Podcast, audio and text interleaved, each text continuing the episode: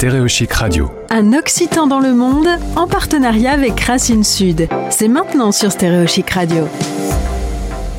Je suis contente de retrouver cette séquence, un Occitan dans le monde, en partenariat avec Racine Sud. Je fais donc le tour de la planète pour rencontrer des habitants de cette belle région euh, ensoleillée. Euh, nous sommes à Montpellier lorsque Hervé arrive sur cette planète. Euh, Hervé est notre invité aujourd'hui depuis Lisbonne au Portugal. Bonjour Hervé.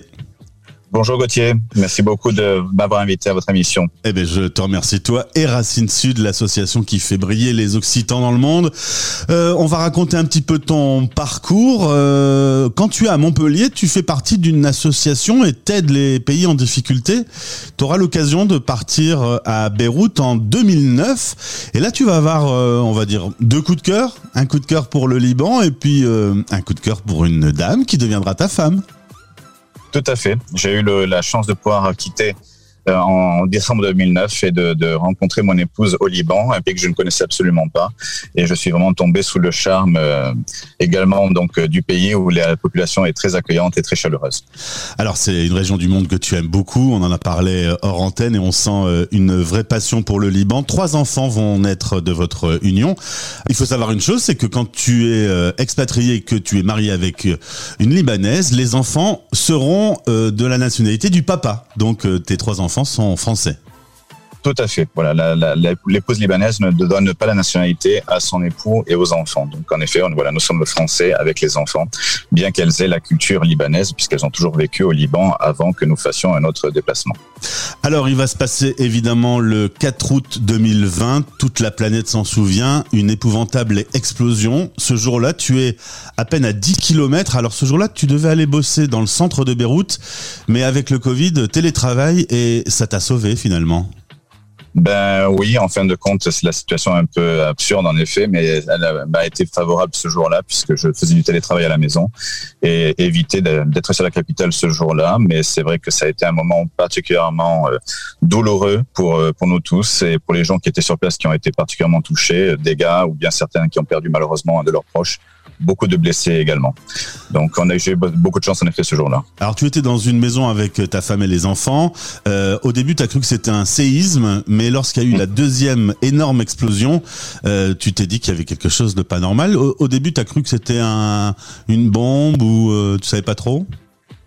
Euh, c'est vrai que malheureusement l'actualité au Liban euh, n'est pas toujours en effet euh, joyeuse. Donc c'est vrai qu'on a été habitué à beaucoup de périodes d'instabilité dues à des attentats. Donc la deuxième explosion, était, vraiment la déflagration était énorme, donc on a cru que c'était vraiment proche de la maison, qu'il s'était passé quelque chose, un attentat ou autre. Et puis après, quand on a appris que c'était Beyrouth à plusieurs kilomètres de là, ça, ça a été vraiment la grande surprise parce qu'on n'a jamais rien vu de tel, même pendant la, guerre civile.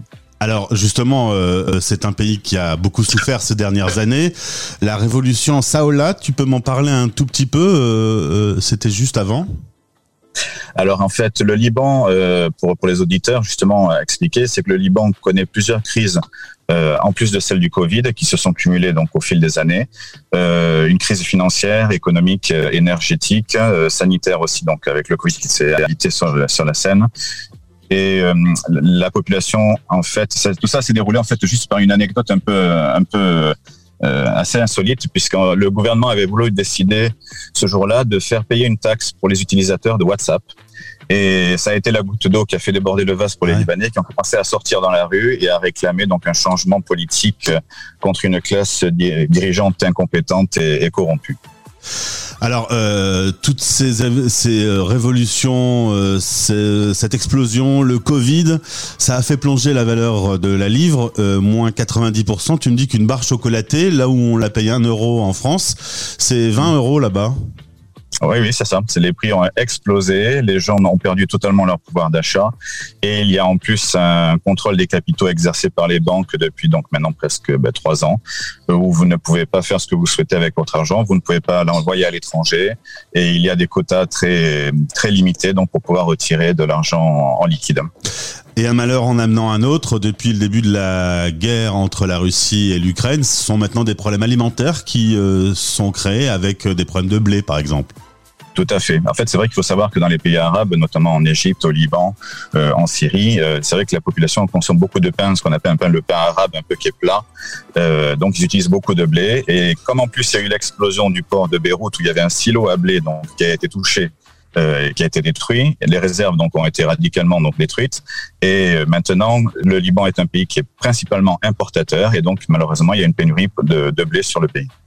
Il y a un an et demi, euh, tu décides euh, de quitter euh, Beyrouth, même si c'est le cœur arraché, parce que tu adores le Liban, tu adores la solidarité qu'il a pu y avoir après l'explosion, et même pour les enfants qui sont nés là-bas, l'idéal aurait pu de, être d'y rester, mais c'est vraiment pas possible le, le, le, quotidien est devenu tellement difficile puisque il y a juste que trois ou quatre heures d'électricité qui sont disponibles. Vous pouvez pas conserver la nourriture dans les réfrigérateurs.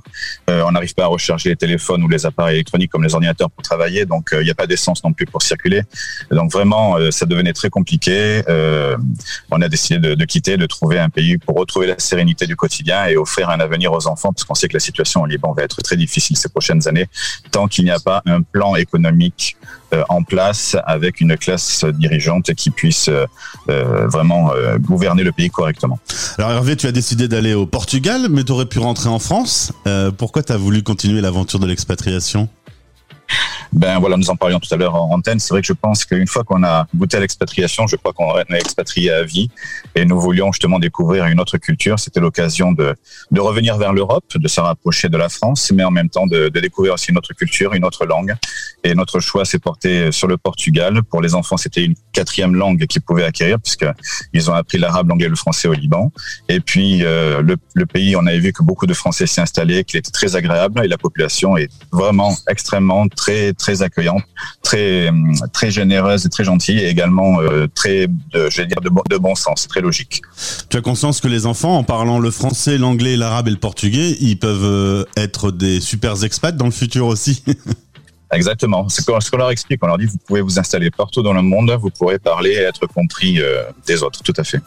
Alors cette vie très agréable, notamment pour les familles, hein, c'est ce que tu me disais. Euh, tu la vis depuis un an et demi. Comment tu gardes le lien avec la France et avec ta région occitane?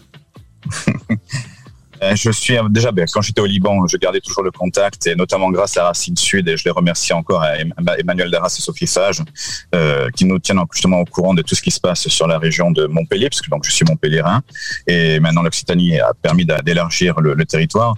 Mais voilà, je suis un peu aussi l'actualité, je regarde un peu les, médias pour voir un peu ce qui se passe et puis on a aussi des groupes qui se créent aussi pour les expatriés. Il faut savoir qu'il y a des, des groupes d'expatriés un petit peu partout dans dans le monde. Bon, au Liban, il y a beaucoup de Bretons.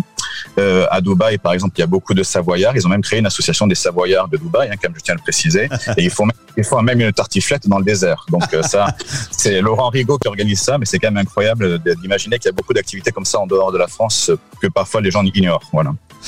Et donc, tu travailles aujourd'hui dans le domaine de la communication et des relations publiques. Euh, les enfants euh, vont à l'école. Euh, Madame, je suppose, suit quand même l'actualité du Liban avec attention le futur, tu sais pas trop, tu verras un peu.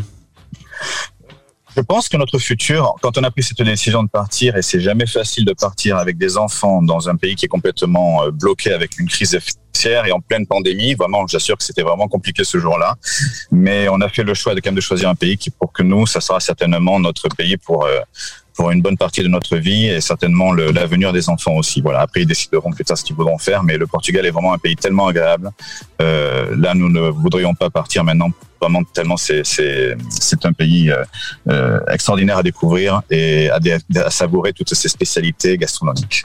Très bien. Tu fais un excellent porte-parole pour le Portugal. Hein. Je le ferai pour le Liban aussi. Il faut voir le Liban dans quelques années quand la situation s'améliorera parce que le Liban est un petit bijou également. Merci beaucoup Hervé pour ce témoignage. Je te souhaite une excellente journée. Alors, ce qui est drôle, Merci à toi. on va le dire aux auditeurs, tu as pris du temps dans ta journée de travail, tu es dans ta voiture pour, pour répondre à cette interview. C'est peut-être les restes du Liban, parce qu'on est toujours à courir un peu à droite et à gauche. Et voilà, j'ai gardé peut-être euh, ce bon ou mauvais réflexe euh, au Portugal. Voilà. merci beaucoup et passe une excellente journée. Salut. Également, merci beaucoup. C'était Un Occitan dans le Monde. Stéréochic Radio.